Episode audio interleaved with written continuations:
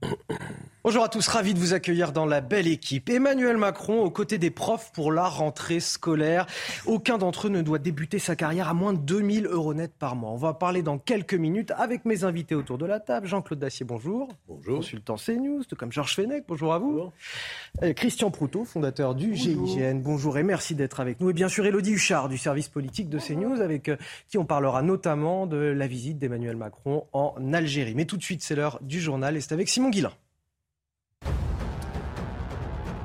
Vous venez de l'évoquer, Anthony. Aucun enseignant ne débutera sa carrière sous 2000 euros net mensuels. Face aux étudiants de la Sorbonne à Paris, Emmanuel Macron a promis une revalorisation des salaires des enseignants. Le chef de l'État a également parlé de leur formation. On va l'écouter. Mais je crois qu'il est clair que nous devons repenser, et sans doute plus en profondeur qu'on ne l'a fait ces dernières années, la formation de nos enseignants. Et ça passe pour moi aussi dans un sujet de reconnaissance. Il y a des sujets fondamentaux sur lesquels on a assumé de reformer ou d'accompagner les enseignants, comme le sujet de la laïcité, qui doivent faire partie de l'enseignement fondamental de celles et ceux qui sont devant les enfants dans la République. La rentrée politique est bel et bien lancée. Lors de l'ouverture des journées d'été à Grenoble, Yannick Jadot a attaqué Emmanuel Macron sur le climat. Il souhaite que le chef de l'État sorte du déni. Écoutez.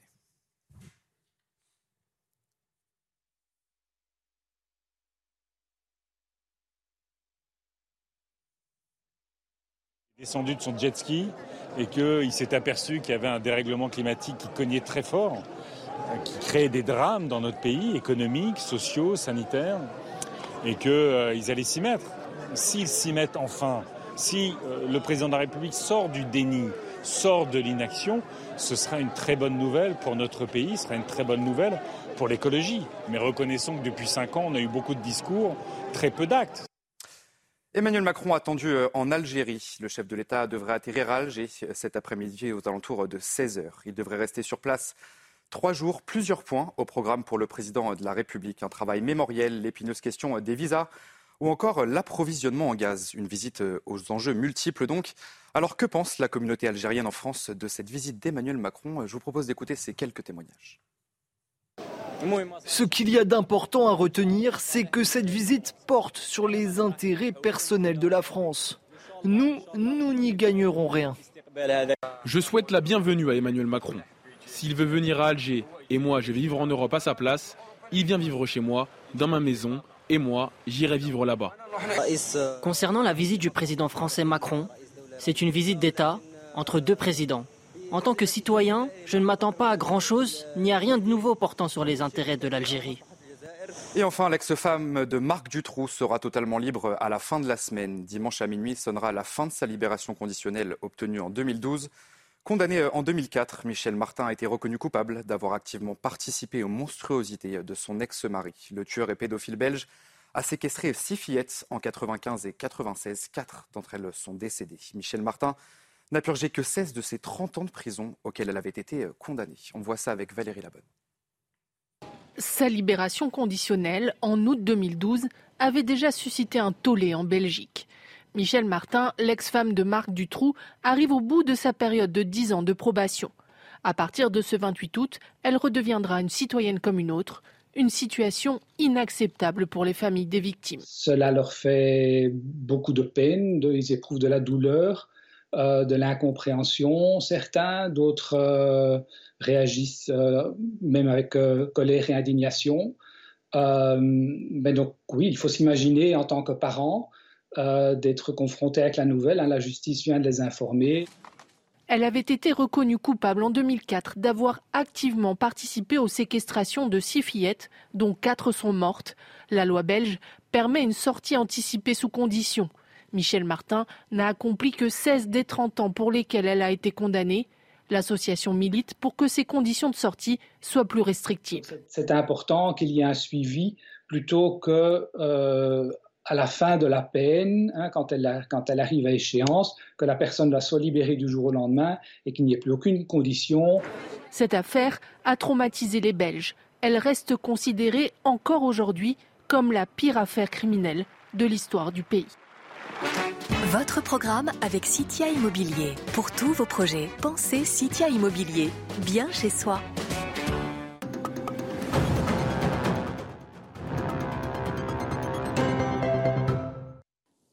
En fait, il dure le bronzage, mais il dure quelques jours, à peu près 28 jours. Pourquoi?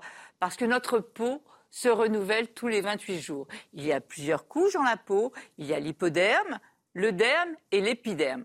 Pour être exact, c'est l'épiderme, la couche superficielle de la peau, qui se renouvelle tous les 28 jours. Et oui, on fait peau neuve tous les 28 jours. On voit bien là, les cellules migrent de la profondeur de l'épiderme vers la surface. Et en migrant, on le voit bien, les cellules s'aplatissent comme ça, et puis elles vont finir par perdre leur noyau, par mourir, et puis comme ça, par tomber. C'est la couche cornée en haut, et puis ce sont des cellules mortes qui vont disparaître. Vous le savez très bien, on voit bien toutes ces petites peaux mortes qui tombent régulièrement. Voilà, on fait peau neuve tous les 28 jours. C'est pour cela que notre bronzage ne dure que 28 jours. Alors le bronzage, c'est quoi? C'est un mécanisme de défense, de défense contre les rayonnements, justement. Quand les rayonnements arrivent, notre peau va s'épaissir pour se protéger contre le soleil qu'elle sait dangereux. Et puis, il y a des cellules à, la, profondeur qu'on appelle des mélanocytes, qui sont des cellules avec plusieurs bras, un petit peu comme euh, Shiva. Et dans ces cellules, il y a un pigment qu'on appelle la mélanine. Eh bien, ces cellules, au contact des rayonnements, vont fabriquer du pigment et vont aller le distribuer dans toutes les cellules de l'épiderme. Pourquoi faire? Pour nous protéger des rayonnements, pour nous protéger du soleil, faire comme des petits boucliers, des petits parasols comme ça, qui vont protéger notre peau du soleil. Voilà ce qu'est le bronzage. Et comme ces petites euh, cellules, on l'a vu, elles remontent, et eh bien après, au bout de 28 jours, le bronzage aura disparu. Alors attention, on n'est pas tous protégés de la même manière. Chez certaines personnes, notamment celles qui ont les yeux clairs, la peau claire, les cheveux clairs, la mélanine, le pigment, il n'est pas protecteur, il n'est pas foncé, il ne vous protégera pas. Donc surtout, soyez vigilants car vous rougirez, vous brûlerez, mais vous ne bronzerez pas si vous avez la peau trop claire. Il faudra bien vous protéger. C'était votre programme avec Citia Immobilier. Pour tous vos projets, pensez Citia Immobilier, bien chez soi.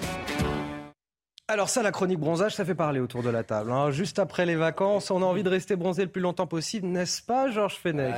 Euh, Manquer de mélanine, si j'ai bien compris. C'est ça, c'est ça, exactement. Je ne pas m'en plaindre apaiser, apaiser les profs euh, en vue euh, d'une rentrée scolaire, d'une rentrée sociale agitée peut-être, pour éviter qu'ils ne sortent euh, trop dans la rue à l'automne. En tout cas, aucun d'entre eux ne doit débuter sa carrière à moins de 2000 euros net par mois. C'est ce qu'a déclaré tout à l'heure Emmanuel Macron devant les recteurs et les rectrices réunis à la Sorbonne. Tous les détails avec Mickaël Martin M. Ça veut dire que quelque chose ne marche pas dans notre organisation collective nous sommes obligés de le regarder en face. Des dépenses pour moins d'inquiétude dans les écoles. Voilà le plan d'Emmanuel Macron.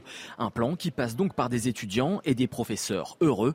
Pour ces derniers, ceux qui débuteront dans la profession, c'est une revalorisation qui les attend. C'est pourquoi nous avons, sur la base des travaux du Grenelle, que vous avez là aussi conduit, commencé une revalorisation générale de la rémunération il y a deux ans, qui sera poursuivie en faisant qu'aucun professeur ne débute sa carrière à moins de 2000 euros net. L'investissement de l'État ira aussi dans un fonds d'innovation pédagogique d'au moins 500 millions et disponible dès septembre. Objectif, permettre aux élèves d'avoir de nouvelles perspectives d'avenir grâce à des projets concrets. En plus de ces annonces, Emmanuel Macron a annoncé vouloir une transformation profonde des lycées professionnels, une transformation qui passera par le développement des temps de stage d'au moins 50%. Mais il faut que dès maintenant, nous mettions en place ce travail en profondeur, cette transformation de nos lycées professionnels. Par ailleurs, le pass culture, souvent mis en avant par l'exécutif, sera cette année élargi à tous les collégiens. Georges Fenech, on rase gratis ou c'est nécessaire? C'est bien. C'est bien qu'il y ait une augmentation assez sensible euh, d'un début de carrière. On aimerait d'ailleurs que ce soit aussi le cas pour d'autres professions euh, qui sont tout aussi euh, difficiles, qui méritent une reconnaissance euh, de la nation. Je pense aux infirmières, je pense aux policiers, aux gendarmes. On ne devrait pas commencer à, moins de 2000 euros partout, dans toutes ces professions qui nécessitent des études, des concours, euh, des formations. Vous voyez, ce n'est pas quelque chose qui s'improvise. ceci dit. C'est comme ça qu'on va pouvoir répondre à la pénurie?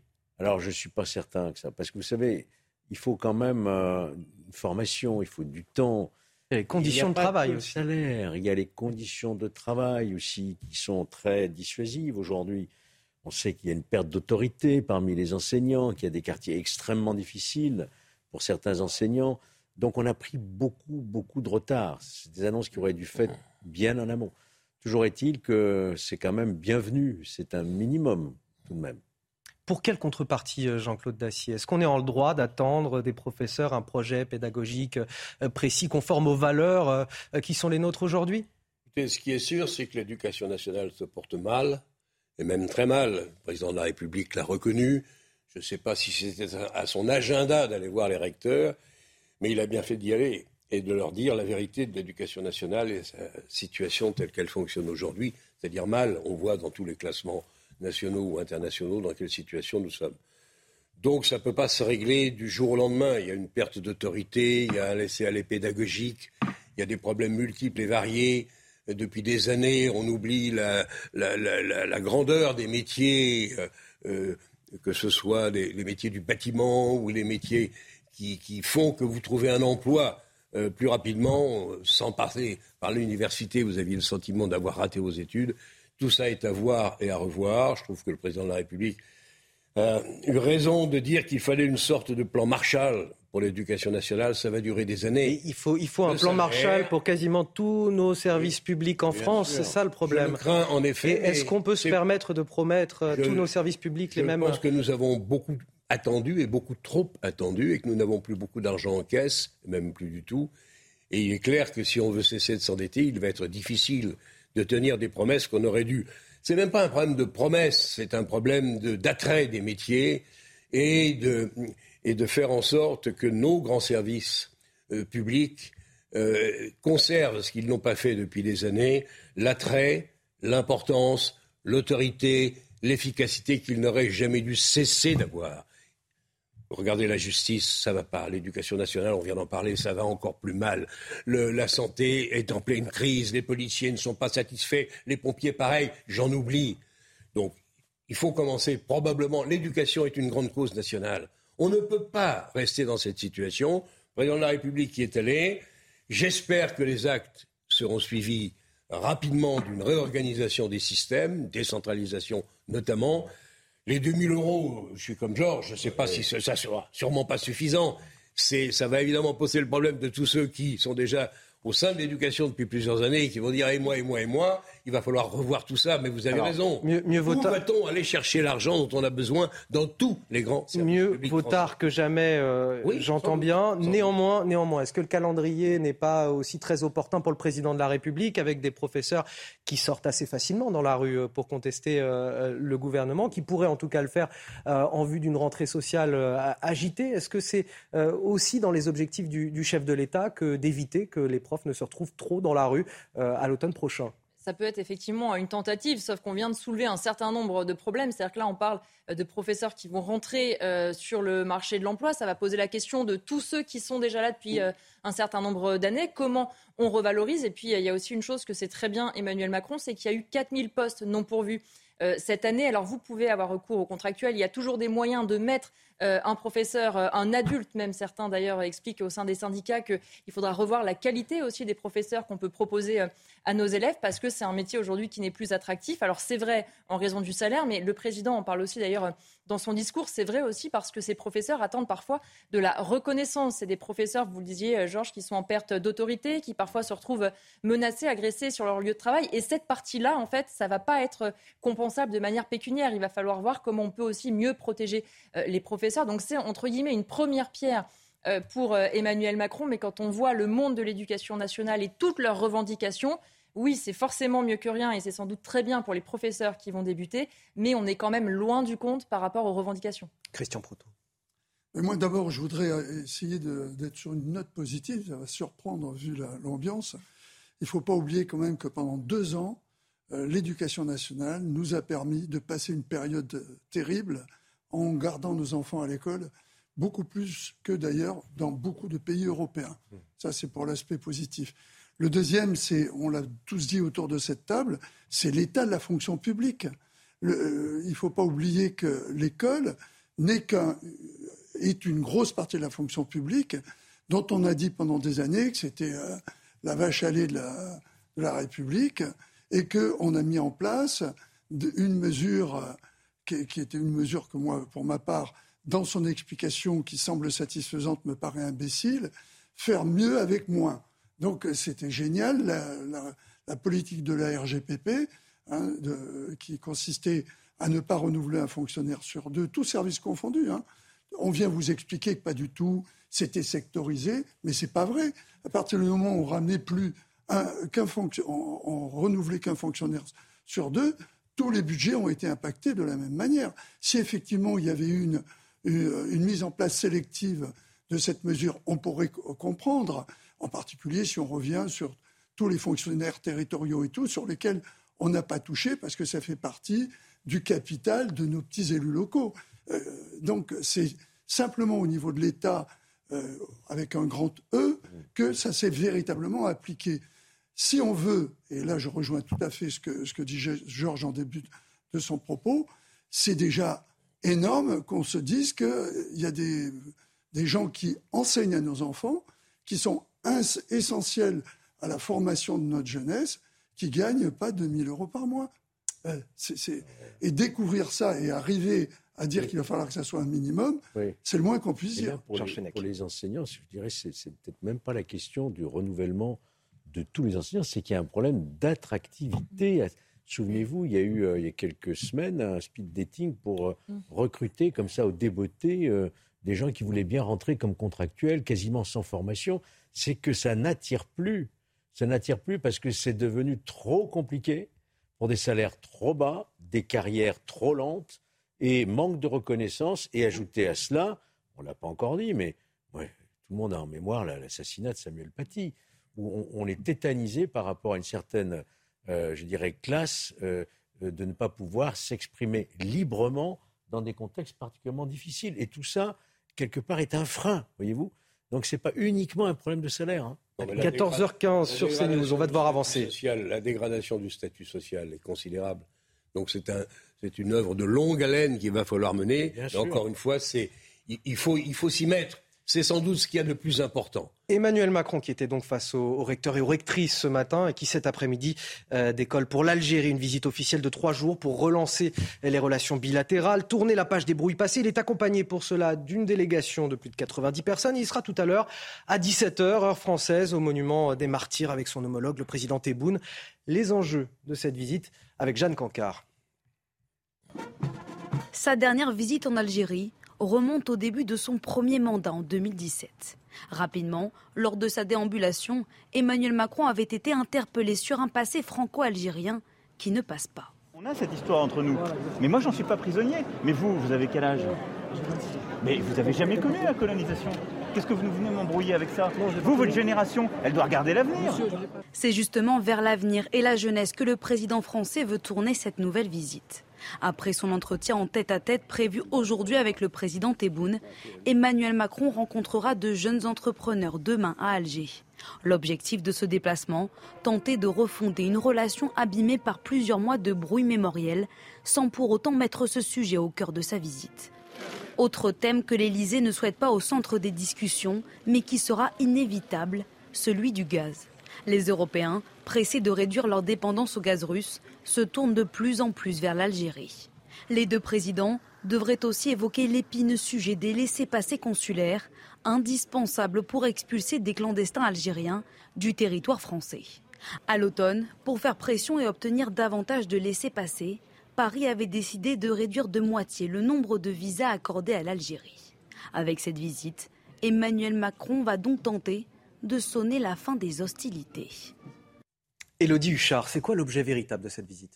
Alors en réalité, il va y avoir une visite officielle, celle du chef de l'État. Et comme le disait euh, ce reportage, il y a toute une délégation derrière le chef de l'État qui est là. C'est une première étape, nous explique euh, l'Élysée. Le but, c'est d'apaiser les relations diplomatiques entre la France et l'Algérie. Et puis pendant ce temps-là, ces ministres vont s'occuper chacun de leur dossier. Alors euh, Bruno Le Maire sera là pour parler du gaz. Gérald Darmanin va notamment parler des visas, mais pas que, nous dit l'Élysée. Mais c'est lui qui va être au front sur ce dossier. Et puis surtout, l'Élysée explique qu'il faut tourner euh, cette visite vers l'avenir, qu'il ne faut pas trop parler du passé, comprenant aussi qu'il y a euh, cette brouille qui n'est pas près d'être achevée. Emmanuel Macron qui veut rencontrer à la fois évidemment les autorités, mais aussi la communauté française. Il ira à l'ambassade, il va rencontrer beaucoup de start-upers, de jeunes qui ont des projets. On est sur une visite tournée plutôt sur les petites PME que sur les grands projets parfois qu'on a l'habitude de voir. Alors évidemment, il y a cet enjeu mémoriel. On le sait, Emmanuel Macron, d'un côté, qui a engagé tout un travail, notamment avec euh, Benjamin Stora, qui sera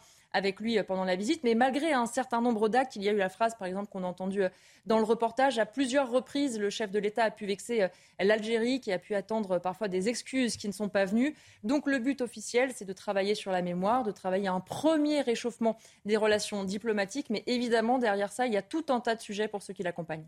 Emmanuel Macron, est-ce qu'il s'agit là de la visite d'un chef d'État ou d'un chef d'État repenti euh, en Algérie? Est-ce qu'on cède à la culpabilisation également? C'est la question que je vais vous poser autour de cette table. Tout d'abord, je voudrais qu'on écoute Gilbert Collard, député européen Reconquête. J'aimerais bien qu'il euh, se, se rende en Algérie en tant que chef de l'État français et non pas en tant que chef de l'État de la repentance dégoulinante. Il est le représentant d'un pays qui n'a de compte mémoriel à rendre à personne. Et c'est le moyen pour lui d'établir une relation euh, d'égal à égal. Rien n'a été parfait ni d'un côté ni de l'autre. Moi, je l'admets volontiers. Mais il ne faut pas croire que tous les maux viennent de la France et que tous les bienfaits viennent du FLN. Bon. Donc, s'il a cette attitude, c'est déjà bien. Christian Proutot, euh, la question mémoriale est toujours très compliquée entre, entre la France et l'Algérie. Est-ce que là, on cède à la culpabilisation? Non, je ne pense pas qu'on cède à la culpabilisation. J'espère qu'on ne va pas céder à la culpabilisation. Il me paraît insensé qu'on ait pu s'entendre avec les Allemands alors qu'on s'est étripé dans trois guerres immenses qui ont fait sûrement beaucoup plus de douleurs, de morts euh, injustes des deux côtés ou, insoutenables des deux côtés que, que ce qui s'est passé, même si c'est inacceptable. Et je, je suis dans une période qui n'était pas très loin d'aller malheureusement faire son service national en Algérie, mais j'ai connu des gens euh, qui, ont, dû le faire, qui ont souffert avec le problème des harkis. Un, camarade de promotion, mon père, a, vu toute sa harka euh, complètement euh, décimée après le départ des Français parce qu'on n'a pas pris la responsabilité d'aller jusqu'au bout de la démarche et les amener avec nous. Ça avait été interdit à ce jeune lieutenant dont ça a pourri la vie. Donc c'est sûr qu'il y a une douleur mais l'échec actuel politique de l'Algérie ne vient pas de ça. Il vient d'une Algérie, d'un gouvernement, d'une succession de gouvernements autoritaires, militaires, qui n'ont pas su faire de, la richesse de ce pays ce que les habitants sont en droit d'attendre. Donc on y va, c'est une visite d'État, ça a été souligné. J'ai entendu le président dire dans une euh, dans, une petite, euh, un petit encart là, que vous avez passé euh, à un jeune, vous avez quel âge? Regardez devant, ne m'embrouillez pas avec le passé. Il a employé un terme qu'on pourra lui reprocher peut-être, mais il avait raison de le dire. C'est aujourd'hui, demain, mais pas hier nécessaire aussi de discuter avec l'Algérie, ne serait-ce que pour la question des, des laissés-passer consulaires, par exemple Évidemment, c'est une question cruciale. On parle là évidemment de, de, ressortissants algériens qui seraient en France, qui auraient commis euh, des crimes ou des délits et qu'on souhaiterait renvoyer chez eux. Ou même des qu'on ne peut pas renvoyer chez eux puisque en situation irrégulière, qui ne sont pas admis sur notre sol, sans parler de ceux qui ont été condamnés, encore plus grave. Moi, vraiment, je, je n'arrive toujours pas à comprendre ce qui se passe entre l'Algérie et la France. Nous avons euh, deux destins euh, liés, deux destins communs depuis 1830 avec une mer Méditerranée qui ne sépare pas, mais qui relie en réalité. Je regrette d'ailleurs beaucoup que l'idée de Sarkozy à une certaine époque de créer l'Union pour la Méditerranée n'ait pas véritablement fonctionné. Nous avons des liens euh, inextricables avec l'Algérie, depuis, euh, depuis notamment l'indépendance aussi. Euh, et d'ailleurs, cette guerre d'Algérie, à laquelle faisait référence Christian Proutot, je ne l'ai jamais comprise. Je n'ai pas compris pourquoi on aurait pu se passer d'une telle guerre fratricide à l'époque qui n'a mené à rien. C'était inscrit dans l'histoire, cette décolonisation euh, qu'a réalisée ensuite le, général de Gaulle. Et on a rejeté à la mer comme ça un million de, Français qui vivaient depuis euh, plusieurs générations. Et on aurait pu s'éviter toutes ces souffrances, voyez-vous. Alors qu'on fasse un bilan aujourd'hui mémoriel, mais c'est normal, mais que chacun le fasse de son côté, sans qu'il y ait besoin de repentance. On sait que la colonisation, c'est accompagné de grandes souffrances au début de la colonisation. Ensuite, ça a été une forte présence française qui a laissé quand même des acquis, qu'on le veuille ou non, en termes de santé, en termes d'école, en termes d'autoroutes, etc de route, etc. Donc je, pense qu'il faut en sortir, et comme l'a dit le président de la République, regarder euh, l'avenir, parce que nous avons tout intérêt avec l'Algérie, que ce soit en matière énergétique, en matière de la question du gaz, bien évidemment. Voilà, et moi ce que j'espère, je pense beaucoup d'Algériens aussi, ceux qui vivent en France, ceux qui sont dans leur pays, je pense qu'on est, on est une écrasante majorité à espérer que ces relations s'apaisent définitivement. Jean-Claude Dacier, un dernier mot rapide sur ça. Bon, un dernier mot rapide, l'enjeu est tout simple à exprimer et à définir, très compliqué à bâtir. Est-ce qu'on va être capable, à Paris comme à Alger, de repartir, dirons-nous, sur une base nouvelle? Est-ce qu'on va être capable d'oublier le, le, passé Je ne dirais pas oublier le passé, mais quelque, le mettre tout de même entre parenthèses et essayer de repartir euh, avec la jeunesse algérienne, avec les nouveaux dirigeants algériens. Mais quand on regarde les choses de près, il n'y a pas grand-chose qui ait changé en Algérie. C'est toujours l'armée qui, devant ou derrière, dirige et commande. Est-ce que malgré tout, un pas est possible? Est-ce qu'on peut rebâtir des relations nouvelles? Il y a l'affaire du gaz, on verra ce qui en sortira. Euh, il y a surtout, encore une fois, bâtir des relations qui soient plus apaisées, euh, que l'on se comprenne mieux et que de part et d'autre, on fasse l'effort notamment de régler ce problème des, visas, mais pas seulement. Georges a raison, on a avec, avec l'Algérie des liens tellement étroits qu'il faudrait être capable le président de la République a eu quelques mots malheureux dans le passé. Ça aussi, il faut l'oublier. Il nous reste une minute. Jean-Claude Dacier, j'ai une question pour vous, euh, pour finir. Le grand rabbin de France, Haïm Corsia, devait faire partie du voyage. Sa présence, elle a été annulé car il a contracté la Covid-19. Voilà, c'est ce qu'il nous dit aujourd'hui. Néanmoins, on sait que sa venue a été euh, l'objet de, critiques des islamistes algériens qui défendent la cause palestinienne. Sur les réseaux sociaux aussi également, il a été euh, voilà, euh, insulté copieusement. Est-ce que vous pensez que effectivement c'est la Covid-19 qui l'a empêché de faire ce voyage ou finalement il, a, il, aurait cédé à la pression? De repartir sur des bases nouvelles, j'imagine que d'inviter Aïm Corsia à venir se joindre à la délégation était un effort du gouvernement français. Il me semble que le gouvernement algérien ne l'a pas voulu, ou en tout cas certains de ses éléments, puisque le leader des frères musulmans sur place a parlé du leader de l'entité sioniste qui n'était pas capable, qui n'était pas question de l'accueillir sur le territoire algérien. Disons que ce Covid tombe à pic, c'était peut-être pas très malin de l'avoir amené à se joindre à cette délégation. Mais encore une fois, il y avait un effort politique. Georges Fenech, pour les quelques secondes pas été entendus. Bon, vous mettriez en doute la parole de Raïm Corsia quand il vous dit qu'il est oh. positif. Non, mais enfin. Oui, le grand rabbin de France. Oui, c'est le grand rabbin de France, mais enfin, il peut aussi trouver des prétextes politiques quand ça l'arrange. Pas du tout. Moi, je, oh. n'imagine pas une seconde que Raïm Corsia, qui est un homme. C'est de l'humour. Un, homme courageux qui plus est, puisse trouver un petit prétexte comme ça, parce que sur le compte Twitter, il y a quelques, quelques abrutis qui s'émeuvent de sa présence. Pas du tout. Je crois que malheureusement, il a eu cette, ce problème de, santé qui l'empêche de participer à ce voyage, qui aurait été une excellente chose pour, encore une fois, ce que j'ai apaiser. Euh, ce que je dis, Allez, messieurs, on va marquer une euh, courte pause. on va revenir dans un instant. On va parler euh, économie. et de l'inflation notamment. Ce ne sera pas fini avant début 2023. En tout cas, ça ne va pas commencer à s'améliorer d'ici le début de l'année 2023. Il va falloir donc être patient en tout cas, euh, pour beaucoup de Français qui vont au supermarché ou à la pompe. Pas tout de suite sur CNews.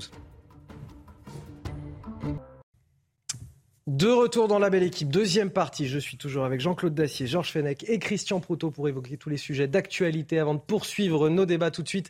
C'est le journal à 14h30 de Simon Guillain. Aucun enseignant ne débutera sa carrière sous 2000 euros net mensuels. Face aux étudiants de la Sorbonne à Paris, Emmanuel Macron a promis une revalorisation des salaires des enseignants. Le chef de l'État a également évoqué la formation du corps enseignant qu'il faut selon lui revoir en profondeur. Le gouvernement fait-il de la lutte contre les rodéos urbains une priorité? Désormais, tout le monde peut signaler un rodéo urbain proche de chez lui. Il suffit tout simplement de se rendre sur la plateforme de la police nationale, moncommissariat.fr. Le ministre de l'Intérieur, Gérald Darmanin, s'est exprimé hier à ce sujet. Enfin, cette question, les stylos billes sont-ils dangereux? À seulement quelques jours de la rentrée scolaire, l'association UFC Que Choisir appelle à ne plus en acheter aux enfants. La fabrication de fournitures scolaires est insuffisamment encadrée selon l'association et des composants potentiellement dangereux se retrouvent dans beaucoup de ces fournitures. De retour sur le plateau de la belle équipe, on va parler économie. Nous prenons tout d'abord la direction de Perros-Guirec en, en, Bretagne. CNews, partenaire de la tournée euh, BPI France tout au long de l'été, c'est le festival des entrepreneurs et c'est là-bas qu'on rejoint Eric de Riedmaten. Bonjour Eric, merci d'être avec nous. Vous êtes dans le village de l'innovation à Perros-Guirec justement. Cela consiste en quoi exactement? Bah écoutez, euh, d'abord, je vous explique que le, le, Festival des entrepreneurs, c'est un petit peu un tour de France. Hein. C'est 30 étapes euh, en France, ça a démarré au mois de mars. Donc toutes les grandes villes de France reçoivent les patrons. Alors les patrons locaux, bien sûr. Et puis le but, c'est de mettre en relation euh, les jeunes, les entrepreneurs, les jeunes entrepreneurs avec des chefs d'entreprise locaux. Euh, c'est le but. Vous voyez ici, vous apercevez les palissades encore, puisqu'on est en train de se mettre en place. Euh, et je suis avec Patrice Béguet. Alors Patrice Béguet, je vous le présente, j'ai voulu qu'il soit avec moi parce que c'est le, le grand organisateur avec Nicolas Dufour chez BPI. BPI, il faut le rappeler, c'est la banque hein, publique d'investissement. Elle soutient les jeunes et les entreprises. Patrice, euh, on peut dire que c'est le Tour de France, hein, pratiquement. Tour de France de l'économie, les entreprises qui se bougent, qui innovent, beaucoup de, de femmes aussi qui se lancent aujourd'hui dans les affaires, c'est important, et vous les recevez ici. Donc euh, tous les jours une entreprise différente. Comment ça se présente aujourd'hui? Écoutez, très bien, c'est euh, le festival des entrepreneurs, c'est véritablement l'événement de l'innovation, l'événement de l'emploi. Vous parliez des femmes, aujourd'hui 30% des femmes veulent entreprendre, 50% des jeunes, c'est une chance formidable. Ouais, c'est ça. Mais alors l'innovation, c'est majeur et on ne le sait pas.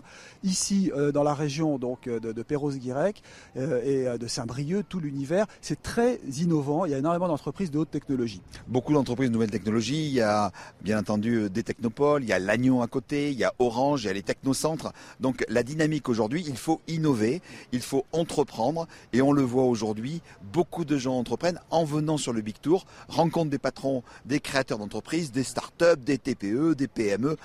Tout l'écosystème de la France est là. Donc dans toute la. Alors euh, CNews soutient hein, l'opération. Ça fait déjà trois ans qu'on vous accompagne. Il y a Bercy, l'Arena à la fin du mois de, septembre, début octobre.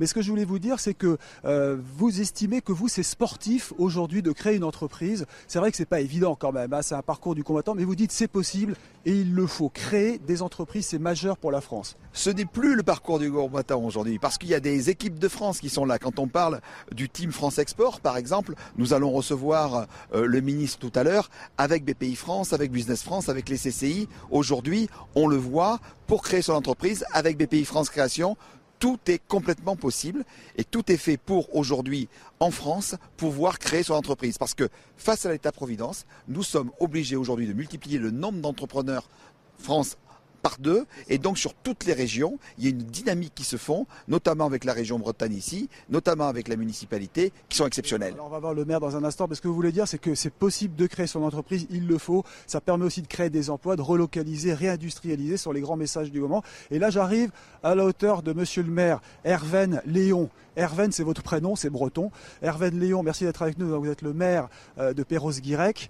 C'est pas que touristique, Perros-Guirec. Ah bien, sûr que c'est la, vocation première de Perros, mais on est surtout dans un territoire où l'innovation est, au cœur de notre vie depuis plus de 60 ans, et avec notamment les télécommunications à l'agneau, et qui se sont développées. Et aujourd'hui, nous sommes sur une, technologie qui est le numérique et, d'autres technologies, du laser, du capteur. Hein, et donc, ce qu'on, c'était l'essentiel pour le territoire faut pas oublier que ici on n'est pas loin de Plumeur-Baudou, c'est le centre qui a permis d'émettre la première émission internationale téléphonique dans les années 60. Hein. Ah bah, c'est en 62, il y, a, il y a 60 ans que la première liaison euh, de télévision entre le continent européen et le continent américain a été effectuée. Oui, parce que regardez, si la caméra regarde là-bas au large, on voit quelques îles et après, il n'y a rien d'autre que les États-Unis. Il n'y a rien au bout, hein, à part l'Amérique. Euh, voilà, les États-Unis sont en face et par satellite, c'est quand même plus facile d'y aller et d'avoir une bonne liaison.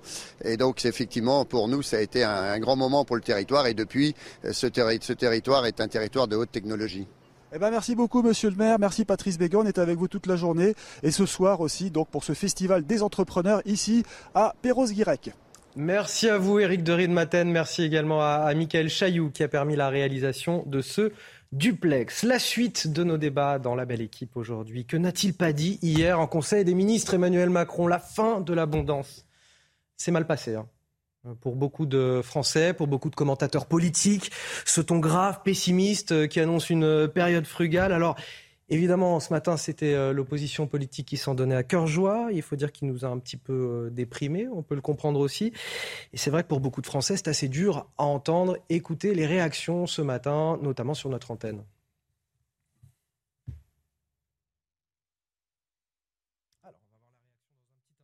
Les, réactions de politique, Fabien Roussel, Fabien Roussel, euh, député communiste du Nord, Mathilde Panot, euh, leader euh, du groupe La France Insoumise au Parlement, à l'Assemblée nationale, et Nicolas Dupont-Aignan. On les écoute tout de suite. Mais c'est un président de la République qui est hors sol. Il revient de son fort de Brégançon où il a fait du jet ski, où il a profité de la piscine privée en famille, et il vient dire aux Français c'est fini l'abondance. Mais ce décalage entre la réalité que vivent une majorité de nos concitoyens et, le président de la République, mais c'est plus un fossé, c'est un gouffre. Non, d'abord, il faut dire qu'il y a une, forme euh, d'indécence dans ce que dit euh, le président de la République. Où est l'abondance pour les 10 millions de personnes qui vivent sous le seuil de pauvreté? Où est l'abondance pour les 8 millions de personnes qui ont besoin de l'aide alimentaire? Où est l'abondance pour les 12 millions de personnes qui sont en précarité euh, énergétique? L'impression qu'il est, descendu de son jet ski et qu'il s'est aperçu qu'il y avait un dérèglement climatique qui cognait très fort, euh, qui créait des drames dans notre pays, économiques, sociaux, sanitaires, et qu'ils euh, allaient s'y mettre. S'ils s'y mettent enfin, si euh, le président de la République sort du déni, sort de l'inaction, ce sera une très bonne nouvelle pour notre pays, ce sera une très bonne nouvelle pour l'écologie. Il faut sortir du marché européen de l'électricité pour rétablir un prix de l'électricité unique, réglementé, puisque nous avons quand même la chance d'avoir un parc nucléaire, même s'il y a des pannes, qui fonctionne et qui n'est pas indexé sur le prix du gaz. Il a été très mauvais, Emmanuel Macron, en, en termes de communication hier, sur les termes qu'il a employés, sur ce qu'il a dit aux Français bah, Moi, je ne crois pas. la question C'est réaliste ou c'est contre-productif que d'avoir ce ton euh, pessimiste? Non, mais mettre les gens au moment de leur entrée en alerte, ça me rappelle d'autres périodes. Peut-être que tout le monde ne les a pas connues, donc c'est peut-être embêtant de, citer cette partie-là, mais pourtant ça a existé. On nous a, à une époque, Raymond Barre, ça a été l'austérité, après le, premier choc pétrolier. Après, ça a été la rigueur sous, euh, euh, sous François Mitterrand en 83 après un espoir, après l'élection de la gauche, de pouvoir faire une opération de relance. C'était la relance en augmentant les salaires. Donc on est parti tout d'un coup sur la rigueur. Donc les termes, ils sont connus. Ça veut dire qu'à partir du moment où il y a une situation, si on ne revient pas sur ce qui va conduire forcément à des difficultés du fait du prix de l'énergie, il ne parle pas bien sûr après, chacun euh, voit son humidité à sa porte et les gens font de la politique. surtout, on a besoin d'un cap, d'une espérance et peut-être pas des mots quand on parle fin de l'abondance pour ceux qui n'en profitent déjà pas. Non, non, on, est d'accord, mais il parlait pas de ça. Il parlait de c'est les moyens qui sont nécessaires à une économie dont on sait très bien qu'ils vont coûter plus cher et qu'ils vont avoir après un impact. Si on le dit pas, on, vend du vent aux gens. On le sait bien. La preuve en est, c'est qu'il a été rappelé qu'on on risquait d'être encore en inflation jusque peut-être en janvier 2023. Moi, je ne comprends pas. Si on dit euh, ça va bien, tout le monde dit il a un optimisme béat. S'il dit il va falloir se relever les manches, tout le monde dit ah oui, mais il faut penser aux plus pauvres. Ben, moi, je pense que c'est un problème que tout le monde va devoir affronter. Et il est normal que le président de la République le dise. Mais je ne roule pas pour lui. Je dis ce que j'aurais fait si j'avais été à sa place, ce qui, Dieu merci, n'est pas le cas. Réaliste ou déprimant, Emmanuel Macron Ou les deux?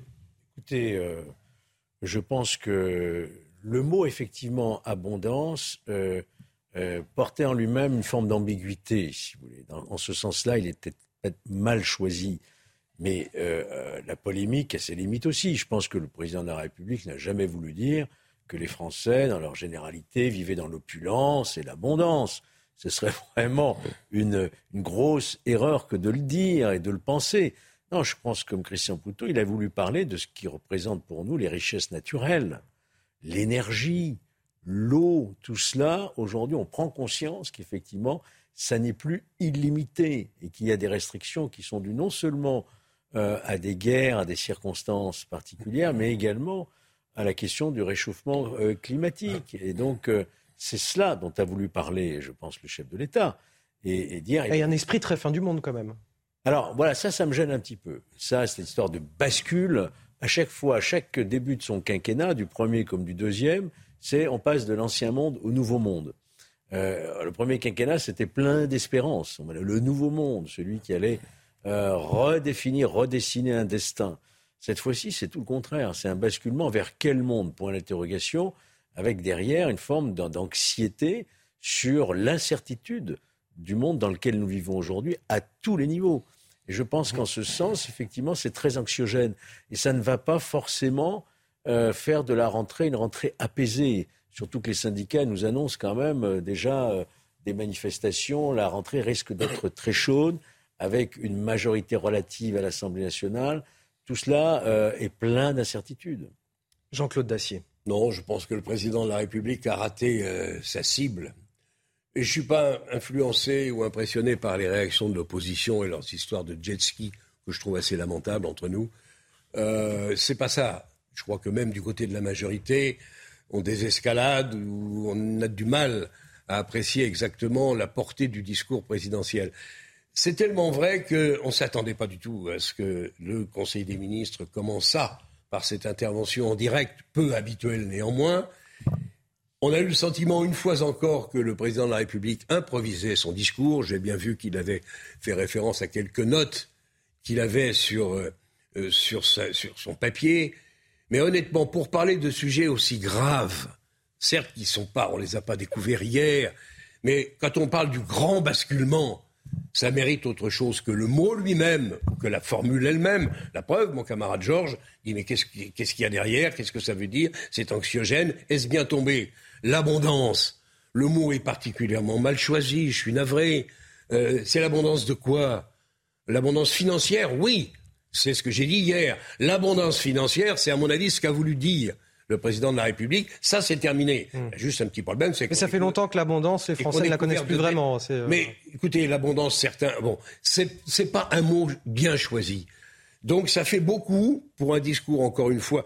Je ne veux pas faire la leçon. écoutez, il n'y a, plus personne à la communication de l'Élysée. On saute d'un sujet euh, à un autre. Depuis euh, euh, maintenant 18 mois, on passe d'un certain optimisme d'une année qui s'annonce maîtrisée à un constat hier qui est un constat plus qu'inquiétant. Alors certes, il y a eu la guerre, la guerre d'Ukraine depuis le mois de février, mais néanmoins, je trouve que pour parler de sujets aussi préoccupants, parce que ça c'est vrai, c'est incontestable, je ne sais pas quelle couleur aura la rentrée, je me méfie toujours des rentrées qu'on annonçait, qu'on annonce catastrophiques, en général ça ne se passe jamais. Mais c'est vrai qu'il y a beaucoup de sujets qui sont très préoccupants. Je pense que ça méritait mieux, et je pense dans l'intérêt même de la politique du président de la République, de de cette intervention un peu inattendue et un peu improvisée. Et puis de toute façon, je vais vous dire, les constats, ça fait maintenant combien de mois qu'il a été élu, le président? Trois mois. En avril, oui. Euh, on les a... ça, ça, va, ça suffit, les constats. Moi, ce que j'attends du président de la République, c'est un cap clair, et il ne l'a pas fait hier, et un certain nombre d'annonces de mesures qui seront certes pas toutes plaisantes, ça fait pas l'ombre d'un doute. Mais si c'est ça qui les ferait, alors on est mal parti. Il y a des mesures, il y a des réformes profondes à faire dans ce pays pour commencer à le redresser. C'est de ça dont il faut qu'il nous parle, du calendrier, de la mise en œuvre de ces réformes et euh, ne pas trop rester dans un vague qui nous inquiète. Les, retraites, le chômage Mais oui, bien sûr, il faut faire les économies budgétaires, il faut faire les retraites, il faut faire le chômage. Enfin, ce pays va mal, c'est une évidence. Et on est couvert de dettes en prime. Et on a des centaines de milliers d'emplois non pourvus. Et en face, des centaines de milliers de chômeurs. Mais il y a de l'argent pour les professeurs. voulez-vous que je fasse autre Pardon? Mais il y a de l'argent pour les professeurs. ben écoutez, je... C'est ce qu'on disait tout à l'heure. C'est vrai que la fonction publique, là encore, et là, il n'est pas le seul responsable. Macron. Sûrement pas. Ça fait 40 ans qu'on laisse nos services publics partir en quenouille. Il se trouve là dans l'obligation de redresser la barre et il ne peut pas faire autrement. Écoutez, c'est un financier, il sait de quoi il parle. Je pense qu'il va étaler et qu'il y a un accord avec la BCE pour étaler la dette française et essayer de faire quand même ce qu'il faut faire pour essayer que ce pays ne connaisse le sort de la Grèce. Parce que c'est ça qui nous guette. Il faut faire une politique pro-entreprise, recréer de la richesse, remettre les Français au boulot. Et, vous savez, vous savez je crois que c'est ce qu'il a commencé à dire dans, dans Challenge finalement ce matin. Et il a changé de ton. Alors je ne sais pas si c'est euh, lié euh, à, à enfin ce qu'il a dit hier en Conseil des ministres, mais en tout cas l'interview de ce matin euh, dans le magazine Challenge se veut un petit peu plus positif. Vous voyez les premiers propos qui apparaissent là. Nous voilà de nouveau optimistes et déterminés. Nous avons de quoi l'être. En effet, notre industrie renaît enfin. Le plein emploi est à nouveau à portée de main. Bon. Oui, bon. Voilà. Bon. Attention, ne raisonnons pas uniquement en termes, euh, je dirais, hexagonal, parce que cette crise frappe euh, tout le monde, le monde entier en réalité. Vous savez qu'aujourd'hui même, d'ailleurs, se tient aux États-Unis une rencontre des plus grandes banques, la BCE, la Fédérale Banque américaine et également la Banque de Londres, entre autres, pour justement voir quels seraient les leviers pour freiner cette inflation qui aujourd'hui est à 6,5 chez nous, mais qui est déjà bien plus élevée dans, certains pays et dont rien ne dit qu'elle va régresser. Et qui dit inflation euh, dit effectivement perte du pouvoir d'achat et on rentre dans un cercle euh, vicieux. Donc euh, je, pense qu'il faut bien comprendre cela, qu'on est vraiment interdépendant d'une économie mondiale aussi. Risque de récession et donc faible croissance. Comment fait-on pour résoudre cette équation? C'est pour ça que j'aurais aimé que le président de la République nous dise les choses. Alors peut-être a-t-il choisi d'essayer de rester dans le flou en disant c'est pas le moment, je, ferai ce qu'il faut. J'espère qu'il ne va pas se réfugier dans la lutte légitime contre l'environnement, plus exactement contre une écologie ou contre une situation climatique qui nous inquiète, parce que c'est vrai que ce que peut faire la France est la bienvenue, mais ce n'est pas nous seuls qui réglerons les problèmes. on en est loin et on est un des pays les plus vertueux Qu'est-ce qu'on va faire sur le nucléaire? Parce que c'est la seule énergie. Faire de la France le premier grand pays au monde à sortir des énergies fossiles au sein du premier continent neutre en carbone en 2050 est un combat à notre portée. Oui, bah, si on fait du nucléaire, oui, mais enfin c'est lui qui a, c'est lui qui a fermé Fessenheim quand même. Alors oui, on attend, on attend avec impatience qu'il nous définisse un plan d'énergie qui correspondent aux réalités nouvelles. Si c'est pour nous couvrir le pays d'éoliennes, il va y avoir en effet, il va y avoir, il va y avoir polémique et débat, ça c'est sûr. L'inquiétude des Français aussi qu'il a souligné. Bien sûr, les Français sont aussi inquiets pour leur pays, mais on ne s'inquiète que pour ce qui nous est précieux. Cette inquiétude est une forme de lucidité qui doit susciter l'action de tous dans le respect de chacun. Là encore, on est un petit peu moins dans un esprit fin du monde cette fois, mais dans un esprit un petit peu plus euh, méthode Coué dans son, dans son discours. Non, mais c'est un peu euh, souvent le discours du président qui, qui manie le, chaud et le froid euh, dans ses discours. Alors d'un coup, ça crée une dynamique, après tout le monde se pose des questions. Euh, il est là pour impulser quelque chose, et ce quelque chose va arriver par la politique. C'est les décisions qui vont être prises et qui vont être acceptables. Mais je rejoins ce qui vient d'être dit sur une écologie dont on pourrait penser qu'elle ne va pas avoir d'influence sur la décroissance. Comment c'est possible? Si on vient effectivement, comme on, l'entend en longueur euh, de discours chez les Verts, à, dire qu'il faut supprimer ci, il faut supprimer ça, je ne parle même pas des piscines ou des jet skis, qui semblent être leur obsession, mais il y, a, tout un tas d'autres choses sur les problèmes énergétiques. Si on dit que pour résoudre le problème, on va être les seuls, et je rejoins ce qui va être dit, on se met le doigt dans... Non, bah, jusqu'au coude, parce que ça, la part, l'impact de la France et même de l'Europe euh, sur l'impact euh, carboné euh, est, négligeable. Quasiment nul. Peut-être pas nul, mais négligeable par rapport à ce que représentent les, grands pays comme les États-Unis et en particulier la Chine. Je voudrais, je voudrais quand même ajouter que pour que notre pays rentre dans une période de réussite, euh, il faut d'abord rétablir un climat de confiance. Si vous n'avez pas la confiance des Français dans les projets que vous portez, ces projets n'ont aucune chance d'aboutir. Et qui dit rétablissement de la confiance dit d'abord écoute, écoute de ce que le pays euh, euh, ressent, ce que le pays demande, ce que le pays craint, ce que le pays espère. Et laisser vivre enfin ce débat démocratique, c'est-à-dire à, l'Assemblée nationale. Alors je, m'inquiète de savoir ce Conseil national de la on sait à peu près ce qu'il faut euh, faire, renouveau, de la refondation. Euh, ce, non, qui manque, le, ce qui manque, c'est le courage politique depuis des années. Le, courage, on sait ce qu'il faut faire. Le courage politique, c'est d'écouter les Français, de leur expliquer et qu'ils comprennent les réformes nécessaires dans un esprit juste, équitable, mais nécessaire. C'est ça. Il faut savoir aller parfois contre l'opinion. Surtout quand on est réélu et qu'on risque pas d'être élu. Sans démagogie, bien entendu. Sans démagogie, mais aller contre l'opinion parce que l'intérêt général, c'est ça qui prime et qui doit primer. Et je suis un peu inquiet parce que euh, François. Euh, Christian. a complètement raison. Euh, moi, je veux bien qu'on fasse tout ce qu'il faut pour essayer de diminuer l'impact du CO2 et de ses conséquences non démontrées scientifiquement sur le climat, mais c'est pas ça qui est prioritaire. Je suis navré de le dire, et tant pis, ça va pas plaire. Mais euh, euh, si ça doit servir de prétexte, si la lutte euh, contre le réchauffement climatique doit servir de prétexte pour repousser aux calendes les grandes réformes qui sont nécessaires pour régler les problèmes sociaux et économiques, alors là, effectivement, on ne va pas manquer de débat. On, va continuer à s'intéresser à la, rhétorique du gouvernement à travers les propos, cette fois de Bruno Le Maire, le ministre de l'économie et des finances. Il ne faut pas attendre d'amélioration sur le front de l'inflation avant début 2023. Donc, propos de Bruno Le Maire. Hier soir, alors que les prix euh, à la consommation ont augmenté de 6%, même plus euh, de 6%, 6,1% en un an selon l'INSEE, le ministre de l'économie qui nous explique que nous continuerons à avoir des prix très élevés dans les semaines, les mois à venir, et qui malgré tout se veut euh, rassurant. Nous n'avons pas de scénario sur la table qui prévoit une inflation à deux chiffres en France. Pourquoi il nous dit ça? Parce que quand on regarde au Royaume-Uni, c'est beaucoup plus compliqué. on est à 10% d'inflation et on prévoit 18% l'année prochaine. Un bouclier qui protège le prix du gaz et de l'électricité, que non pas les Anglais. Et en réalité, ce sont des chiffres qui ne veulent pas dire grand-chose. C'est souhaitable parce que le 15, les prix du gaz et de l'électricité sont 15 fois plus élevés que ceux que, les Français sont amenés à payer. Ah. On étale les prix, moi je le comprends parfaitement, mais c'est la raison pour laquelle on a une inflation qui est beaucoup plus faible qu'en Angleterre ou qu'ailleurs, parce qu'on a ces fameux boucliers qui vont permettre que les augmentations du gaz, de l'électricité, plus toutes les aides qu'on développe pour l'alimentaire, c'est utile, ça permet de, de franchir une rentrée qui est-ce qu'on peut, on peut se targuer d'avoir un niveau d'inflation qui est quand même bien inférieur à de nombreux pays en Europe Parce, que, parce que c'est pareil, c'est compliqué à entendre pour les Français, ça, quand, euh, pour ceux qui vivent mal aujourd'hui. Les contribuables qui finiront par payer. Hein.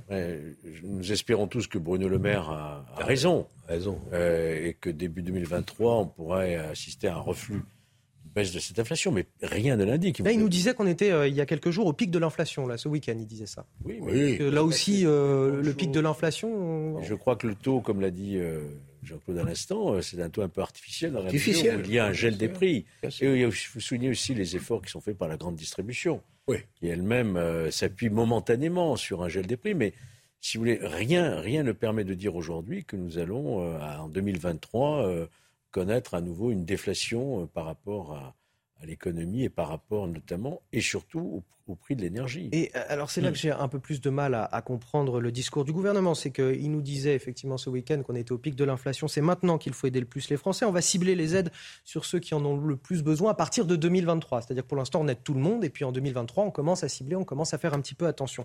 C'est euh, le retour du quoi qu'il en coûte, de la planche à billets, enfin quoi qu'il arrive, c'est c'est fini. C'est en même temps, on nous dit c'est la fin de l'abondance, mais bon, il y a, de l'argent pour les professeurs, on peut soutenir euh, tout le monde. si Bercy en est capable, il va falloir vraiment cibler les aides à ceux et en direction de ceux qui en ont vraiment besoin, et notamment à la pompe. Est-ce que Bercy en est capable? J'en sais rien. C'est très très difficile.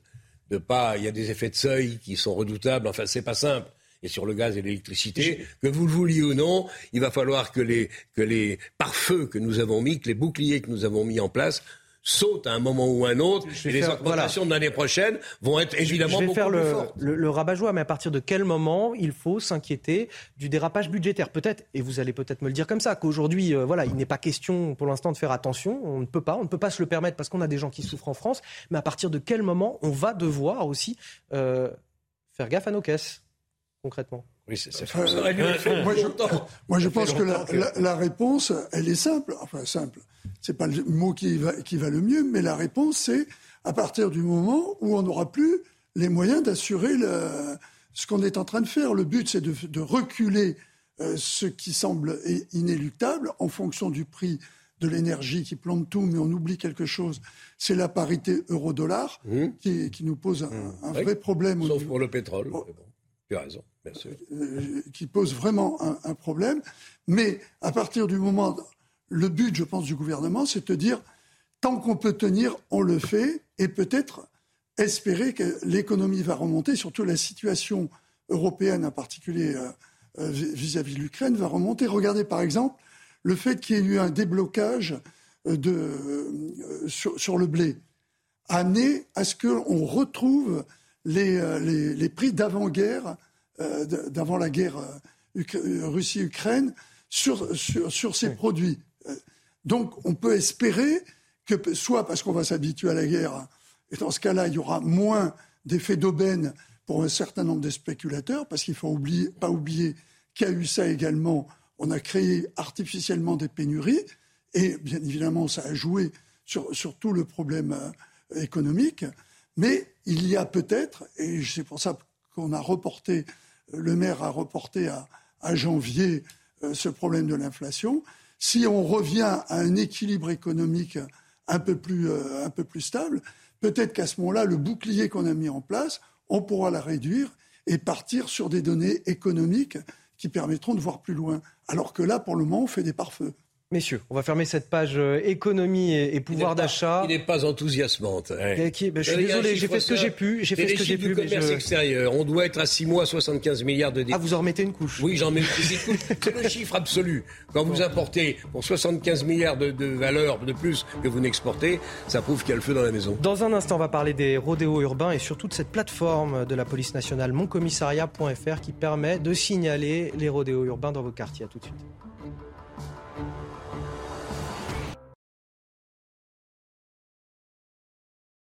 Georges Fenech et Christian Proutot pour évoquer toute l'actualité. Avant de poursuivre nos débats, notamment sur la question de, sécurité des rodéos urbains et du signalement des rodéos urbains, c'est maintenant possible pour chaque citoyen sur Internet.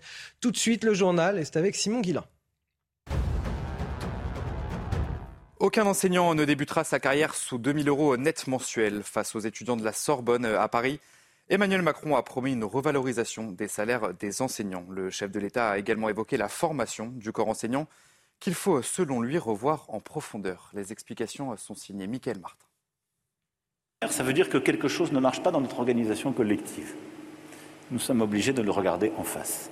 Des dépenses pour moins d'inquiétude dans les écoles. Voilà le plan d'Emmanuel Macron. Un plan qui passe donc par des étudiants et des professeurs heureux.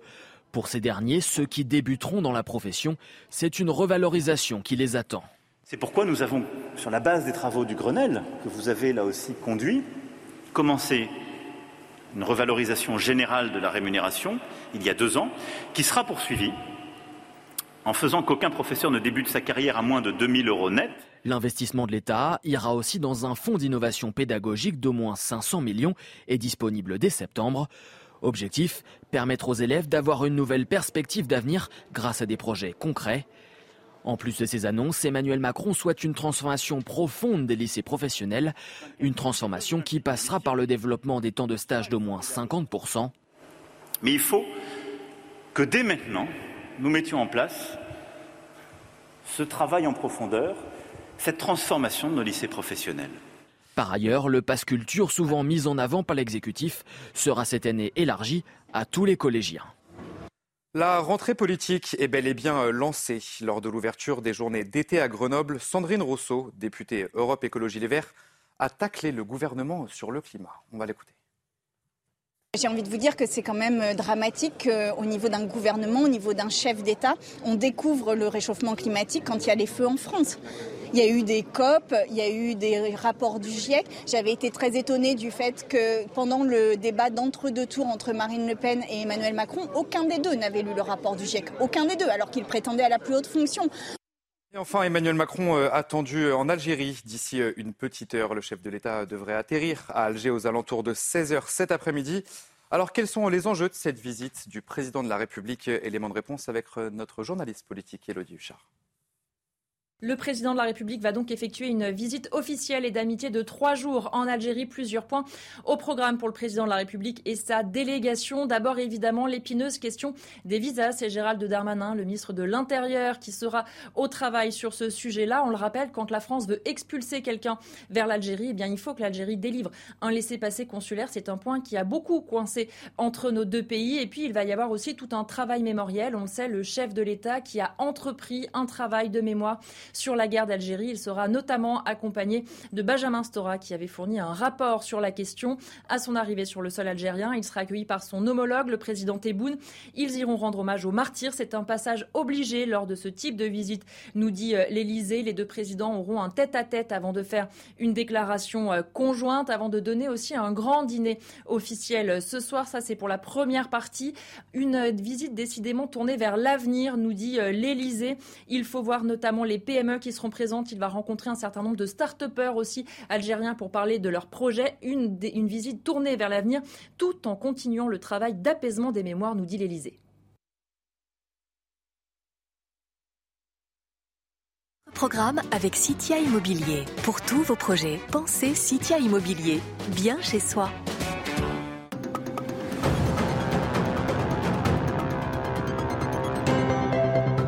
Rendez-vous sur Canal Plus à 17h45 pour suivre le tirage au sort des phases de poule de la Ligue des Champions. Les Reds font pourtant figure d'épouvantail dans le chapeau 2 et constituent le pire tirage pour les champions de France. Dans le chapeau 3, Paris pourrait tomber sur le deuxième du dernier championnat d'Italie, l'Inter Milan. Les Écossais des Glasgow Rangers ou encore ceux du Celtic sont également des adversaires potentiels du chapeau 4. Quant à Marseille, placé finalement dans le chapeau 4 suite à la qualification du Benfica Lisbonne mardi soir, le tirage au sort peut être très relevé. On pourrait y retrouver le vainqueur de la dernière édition, le Real Madrid, le finaliste, Liverpool ou encore l'Inter Milan. C'était votre programme avec Citia Immobilier. Pour tous vos projets, pensez Citia Immobilier, bien chez soi. La belle équipe, toujours avec Jean-Claude Dacier, Georges Fenech et Christian Proutot. Est avec nous également euh, Jean-Christophe Couvi. Bonjour, vous êtes euh, secrétaire national unité SGP. Euh, on vous a invité évidemment parce qu'on a plein de questions à, vous poser sur ce plateau, et notamment la première. Vous allez y répondre juste après. On va écouter le ministre de l'Intérieur, Gérald Darmanin. Mais est-ce qu'on a trouvé l'outil miracle pour mettre fin au rodéo urbain. Je vous le dis avec un, brin de malice, évidemment, puisque je me doute de votre réponse. Il n'y aura pas que cet outil-là, mais c'est la question que je vous pose pour le moment. Désormais, sur la plateforme de la police nationale, moncommissariat.fr, chacun a la possibilité de, signaler un rodéo urbain près de chez lui. Écoutez euh, le ministre de l'Intérieur, Gérald Darmanin, qui s'est exprimé hier à ce sujet à la préfecture de police de Paris, et on en discute juste après. Depuis le mois de mai, vous avez mené à la préfecture de police plus de 23 000 opérations, menant à 2 700 interpellations, dont 554 dans la seule région parisienne, et permettant la saisie de quasiment 200 engins. Parce que cette lutte est l'affaire de tous, chaque francilien, chaque Français, chaque citoyen, chaque personne peut désormais, à partir d'aujourd'hui, comme pour les points de deal, dénoncer les rodéos motorisés sur la plateforme de la police nationale moncommissariat.fr. C'est l'affaire de tous, c'est l'affaire de chaque citoyen. Chaque citoyen peut dénoncer les rodéos motorisés. Jean-Christophe Couvi, qu'est-ce que vous en pensez de cette mesure? Je pense que c'est une mesure intelligente dans le sens où on intéresse la communauté. C'est-à-dire que les policiers euh, sont effectivement au service des citoyens, mais nous aussi, on a besoin des citoyens pour nous aider à lutter contre ces fléaux. Alors c'est très anglo-saxon comme système, hein, ou euh, même en Angleterre par exemple, on incite à dénoncer, à dénoncer, je veux dire les gens, faire des dénonciations. Euh, on n'hésite pas non plus à mettre, euh, par exemple, le visage des délinquants qui passent à la télé pour les retrouver, un peu comme un avis de recherche. donc on voit bien que voilà, on change un petit peu de, paradigme, on change de disque dur, et c'est bien de, je pense, de, j'allais dire, de taper large. Et vraiment, oui, c'est l'affaire de tous on a déjà les voisins, vous savez, les, on a toujours les, voisins qui surveillent. Là, c'est des nouveaux. Euh, depuis quelques années, ça existe. Et les voisins vigilants. Euh, et là, maintenant, c'est voilà l'affaire de tous les citoyens. Et on peut l'étendre à autre chose. On peut l'étendre au, deal. On peut l'étendre donc euh, forcément au rodéo. Et dès qu'on peut avoir des, ma foi, dès qu'on peut avoir des, délinquants, ben, envoyer des images, des photos qui peuvent nous nous aider à, identifier ces individus et après à faire une enquête, à les interpeller. Ah oui, vous, demandez, vous, demandez littéralement aux citoyens de pouvoir participer quelque part à l'enquête Parce que j'allais vous poser cette question. Moi, j'étais un petit peu sceptique en, lisant cette euh, nouvelle aujourd'hui. C'est-à-dire que ça règle pas le problème de la saisie des véhicules lorsqu'ils sont euh, empruntés à d'autres, euh, lorsqu'ils sont loués. Ça ne règle pas la question de la poursuite de ces véhicules quand ils sont pris en, en flagrant délit. Effectivement, peut-être que pour l'enquête, ça fait un petit peu avancer les choses. En revanche, sur ce volet-là. Oui, parce que ça fait quand même des preuves. Euh, c'est la semaine dernière ou cette semaine, je ne sais plus justement, il y, avait une personne, un citoyen, qui a filmé euh, parce qu'il n'y a pas les policiers H24 dans toutes les rues euh, pour, s'occuper des, rodéos. Mais lui avait filmé justement ces rodéos. Et quand il a discuté, il a vu une patrouille de police qui était en bas dans la rue, il est allé à leur contact, il a dit voilà, moi j'ai sur mon téléphone, j'ai des images, j'ai filmé, j'ai la tête de ces délinquants, si vous voulez, je vous les donne. Les collègues l'ont pris, ils sont revenus, ils ont fait une enquête, ils ont traité l'affaire, ils ont fait des recherches, et après, du coup, on avait des billes, j'allais dire, pour aller interpeller ces individus. Donc, vous voyez, en fait, euh, c'est pas se faire justice, attention, c'est juste aider les policiers, aider la justice à rendre justice, et justement, c'est l'affaire de tous. Et la tranquillité, va, passer par l'affaire de tous. Et c'est peut-être malin, justement, d'intéresser les gens, euh, les citoyens, à régler aussi leurs propres problèmes, problèmes j'allais dire, grâce à, ce, à, ce, système. Alors, il faut le tester. On verra bien si ça marche ou pas, si nous, on a derrière les capacités de tout traiter, parce qu'on va peut-être recevoir un flot d'informations, il va falloir faire le tri et savoir ce qu'on peut utiliser ou pas. Alors, je vais faire un tour de table, Jean-Christophe Couy. Vous allez rester avec nous parce qu'on a plein de sujets à, aborder également. Et si vous voulez intervenir, vous nous faites signe, évidemment. Euh, Christian Proutot, euh, est-ce que, effectivement, euh, la sécurité, les rodéos urbains, comme le dit Gérald Darmanin, c'est l'affaire de tous. Chaque citoyen, aujourd'hui, doit pouvoir dénoncer. et est-ce qu'on entre, comme disait Jean-Christophe Couy, dans une société de la dénonciation à l'anglo-saxonne?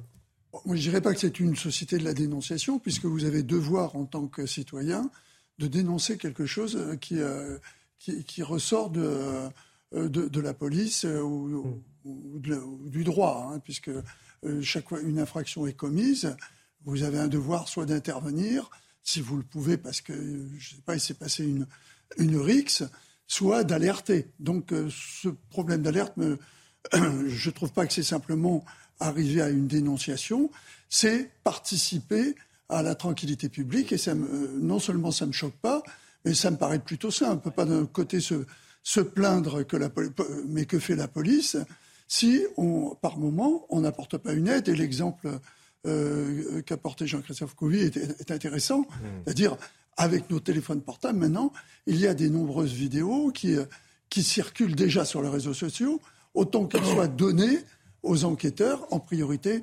Mais c'est également un réseau d'alerte intéressant parce que pour bloquer ce type d'activité, il ne faut pas qu'elle puisse commencer.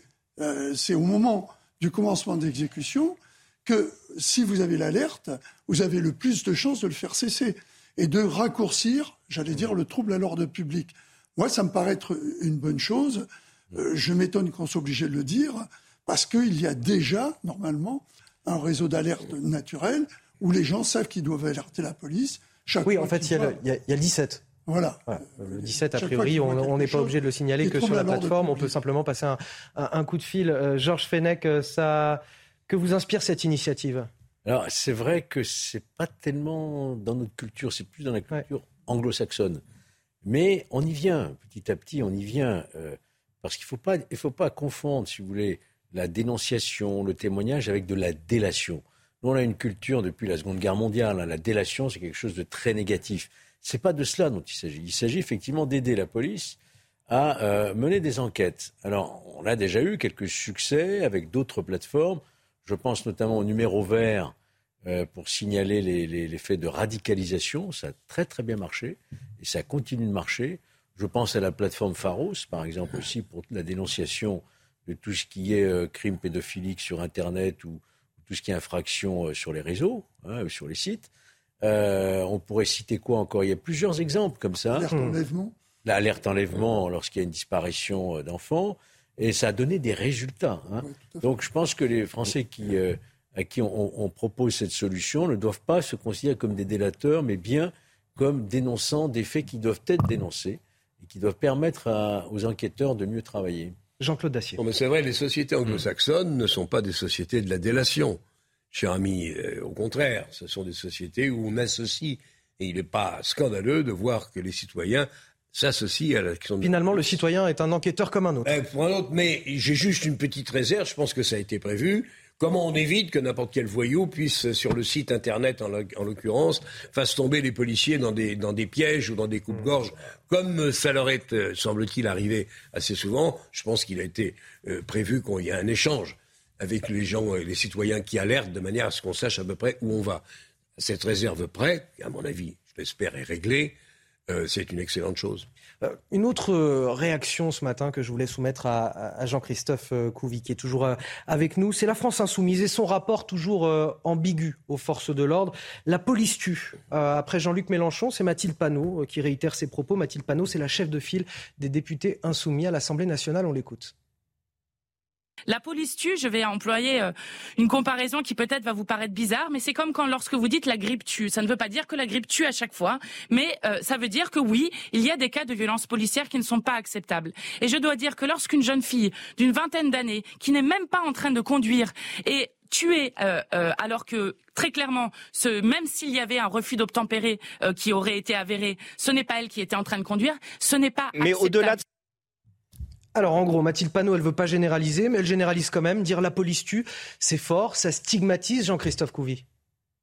Bah, moi, j'ai juste quelque chose à lui répondre, c'est que hier, il y a eu un, sondage d'ailleurs sur votre site, 94% des Français donne raison à la police, enfin, aux Ah oui, forces on de va- d'utiliser de service pour se défendre. Donc ça veut dire qu'elle se trouve dans les 6% qui veulent euh, voir euh, tuer du flic, voilà. Donc elle a choisi son camp. Nous encore une fois, c'est- la police, c'est pas une force offensive. Encore une fois, nous, euh, quand on nous donne une arme, c'est pour nous défendre, nous défendre autrui. Donc la police tue. Euh, franchement, c'est encore la même rengaine. On voit bien que le gourou, euh, le Premier ministre Jean-Luc Mélenchon est rentré de, voir sa tournée dans l'Amérique du Sud et que là, ils ont besoin de refaire un peu de publicité, de refaire parler d'eux. Donc du coup, voilà, ils, ils reprennent la même rengaine, ils remettent ça sur la table. Nous, on fait notre boulot, on s'occupe pas de LFI, euh, qui s'occupe déjà des problèmes des Français, et nous, en, même temps, c'est le problème des, sécurités. On voit bien qu'il y a une grande demande de sécurité. On a une société qui est ultra violente, qui va mal. euh, Et nous, on s'occupe plutôt de ça à notre niveau, parce qu'encore une fois, la police ne réglera pas tous les problèmes. Mais si déjà à la base, euh, au lieu d'accuser les policiers, je les ai pas vus faire des sorties médiatiques euh, euh, quand les, les policiers étaient renversés sur des refus d'obtempérer, quand on a risqué nos vies, quand on se fait agresser dans, les, dans des quartiers. Je les vois pas là, par contre, aller voir les, les- les petits racailles de les petits voyous ou les petites racailles de banlieue pour leur dire non, c'est pas bien ce que vous faites. Vous devriez au contraire respecter la République. Je les vois pas critiquer le, bus à Grenoble qui a été saccagé par, par des individus. Et imaginez qu'il est resté 30 minutes tout seul, un bus 30 minutes tout seul, on revient, il est brûlé, saccagé, euh, il y, a- des individus qui sont acharnés dessus. Et 30 minutes, c'est ce qu'il a fallu aussi à une certaine population à Santorin pour lyncher un touriste espagnol et le laisser entre la vie et la mort. Donc vous voyez, là par contre, c'est des sujets, j'aimerais bien voir la position de LFI. Et on rappelle ce sondage CSA pour CNews que vous avez cité. Les policiers ont-ils raison d'utiliser leurs armes, de service, de service, pardon, quand leur vie est menacée? Une large majorité des Français à ce sondage répond oui à 94%. Euh, encore une fois, Georges Fenex, là, euh, on voit le résultat du sondage euh, apparaître et, je reviens en même temps sur les propos de, de Mathilde Panot, là encore, de, l'outrance de la part de la députée insoumise. Évidemment, j'aurais préféré que ce soit 100% hein, euh, dans ce résultat, parce que la police, elle n'a pas non plus à servir de chair à canon aux, aux délinquants, et aux criminels. hein. Elle doit se défendre pour défendre sa vie et celle d'autrui. Il y a encore 100%. une partie de la société qui a du mal avec les forces de l'ordre, notamment les insoumis. D'ailleurs, dans ce sondage, c'est révélé quand euh, euh, il s'agit des réponses des insoumis, euh, c'est pas 6%, ça monte à, à 14%. Oui. Mme Panot n'a pas à se substituer à quiconque, d'ailleurs, à la justice. Parce que quand on dit la police tue, ça veut dire un élément intentionnel. C'est-à-dire que là, on commet un meurtre. On tue volontairement. Ça, c'est à la justice à le dire. S'il y a un fait euh, qui soit criminel avec une intention homicide. Elle fait référence à nouveau à ce qui s'est passé à Paris 18e avec cette passagère d'un véhicule qui avait refusé de tempérer et qui malheureusement a été tuée d'une balle, effectivement, au moment de euh, l'interpellation. Bon. Euh, quand il y a l'usage d'une arme, ça se fait dans le cadre strict de la loi.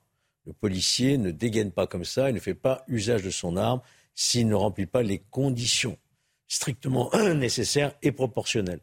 Donc c'est à la justice à le dire. Il peut y avoir effectivement euh, des excès, voire des accidents, mais ça n'est en aucun cas euh, un, un leitmotiv qu'il faut ramener comme ça à chaque fois la police tue, ce qui euh, euh, a pour but finalement d'essayer de discréditer le travail difficile de la police. Jean-Claude Dacier, Christian Proutot, je suis navré, il vous reste 20 secondes chacun, on arrive à la fin de l'émission. Madame Panot, euh, à chaque fois, est dans la surenchère. Je pense qu'elle contribue largement à éloigner la France insoumise des quelques chances ou maigres chances qu'ils avaient d'arriver un jour au pouvoir.